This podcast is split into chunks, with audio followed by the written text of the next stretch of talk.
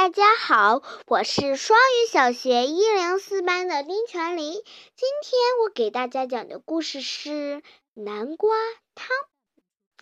树林里有一间古老的小白屋，院子里种了很多南瓜，那里有闻起来好香的汤。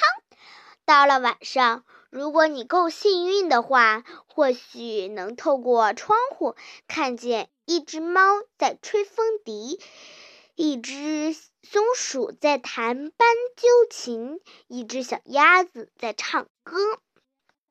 南瓜汤，这是你喝过的世界上最好喝的汤。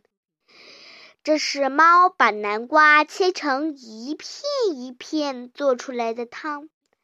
这是松鼠把水搅啊搅做出来的汤，这是鸭子舀起一点点的盐，再倒入刚刚好的盐做出来的汤。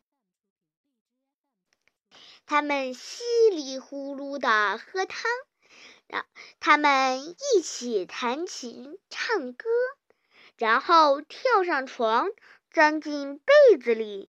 那是猫缝出来的被子，那是松鼠绣了花边的被子，被子里塞满了鸭子柔软的羽毛。古老的小白屋里平静和止和谐，他们分头做自己的工作，他们都很快乐。可是有一天早晨，鸭子早早。起来，它轻手轻脚的走进厨房，对着松鼠专用的汤勺微笑。如果我来做大厨的话，他喃喃自语：“那不是很好吗？”他搬来一张凳子，跳上去，踮起脚尖，直到他的嘴终于碰到了。汤勺顶端，呱啦！汤勺汤勺掉下，掉了下来。然后鸭子快快走进卧室，高举着汤勺说：“今天轮到我来搅汤。”那是我的！松鼠尖叫：“搅汤是我的事儿，还给我！你太小了。”猫凶巴巴地说：“我们要按照原来的方式煮汤。”可是鸭子把汤勺抱得紧紧的，松鼠使出全部力气，拼命地拉。忽然，哎呦！汤勺飞到了半空中，转啊转，打中了猫的头。这下麻烦可大了！这间古老的小白屋里充满了激烈的争吵、吼叫和混乱。我我不要住在这里了！鸭子哭哭啼啼地说：“你们从来也不从来不让我帮忙。”鸭子把行李装进推车，戴上帽子，摇摇摆摆的离开了。等我们清理好以后，猫生气的大吼：“你会回来的！”松鼠会眼握着它的汤勺，在半在空中挥来挥去。可是鸭子并没有回来。没有回来吃早餐，没有回来吃午餐。我会找到他的。猫带带嘲带着嘲笑的口气说：“他只不过躲在外面罢了。”我敢打赌，他在南瓜地里。可是鸭子不在南瓜园里。他们怎怎么找都找不到它，于是他们只好等，等了一个好长好长的下午。猫看着门门外，松鼠在地板上，地板上来来回回的走。他们咕囔着：“等那只鸭子回来，一定会给我们道歉。”可是鸭子并没有回来，甚至没有回来喝汤。汤不好喝，因他们煮的太咸了。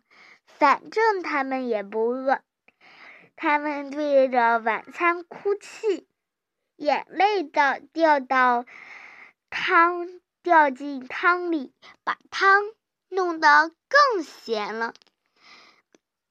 松鼠吸了吸鼻子说：“我们应该让它搅汤的。”他只不过想帮忙。猫流着眼泪说：“我们去找他吧。”猫和松鼠在好黑好黑的森林里走来走去，越走越害怕。他们担心鸭子独自在森林里遇到了狐狸，遇到了狼，遇到了巫婆，遇到了熊。可是他们。找不到它，他们急急忙忙走啊走，走到了非常陡峭的悬崖边。猫哭着大喊：“说不定它掉下去了，我去救它！”松鼠吱吱叫，它顺着一根摇摇晃晃的长绳子爬下去。它到了地面，四处都找不到了，四处都找遍了，可是仍然找不到鸭子。然后猫悲伤地说：“说不定鸭子找到比我们更好的朋友了。”有可能，松鼠大叫：“那些朋友愿意让他帮忙，他们。”拖着沉重的步伐往回走，一路上越想越觉得他们的想法准没错。可是快到家时，他们看到古老的小白屋里亮着亮着灯，是鸭子。他们一边尖叫一边冲进门。鸭子看到他们，好高兴。鸭子说：“它好饿。”虽然已经很晚了，他们还是决定一起做。鸭子搅汤的时候，猫和松鼠一句话也没说，因使鸭子搅得太快。把汤都把汤印到锅子外面，因是却使锅子着烧起来了。猫和松鼠还是一句话也没说。然后鸭子告诉松鼠要放多少盐，结果这一锅汤。还是你喝过的最好喝的汤。就这样，古老的小白屋里又恢复了平静和谐。直到鸭子说：“我现在想吹风笛。”小朋友，你们猜，最后会发生什么事情呢？好了。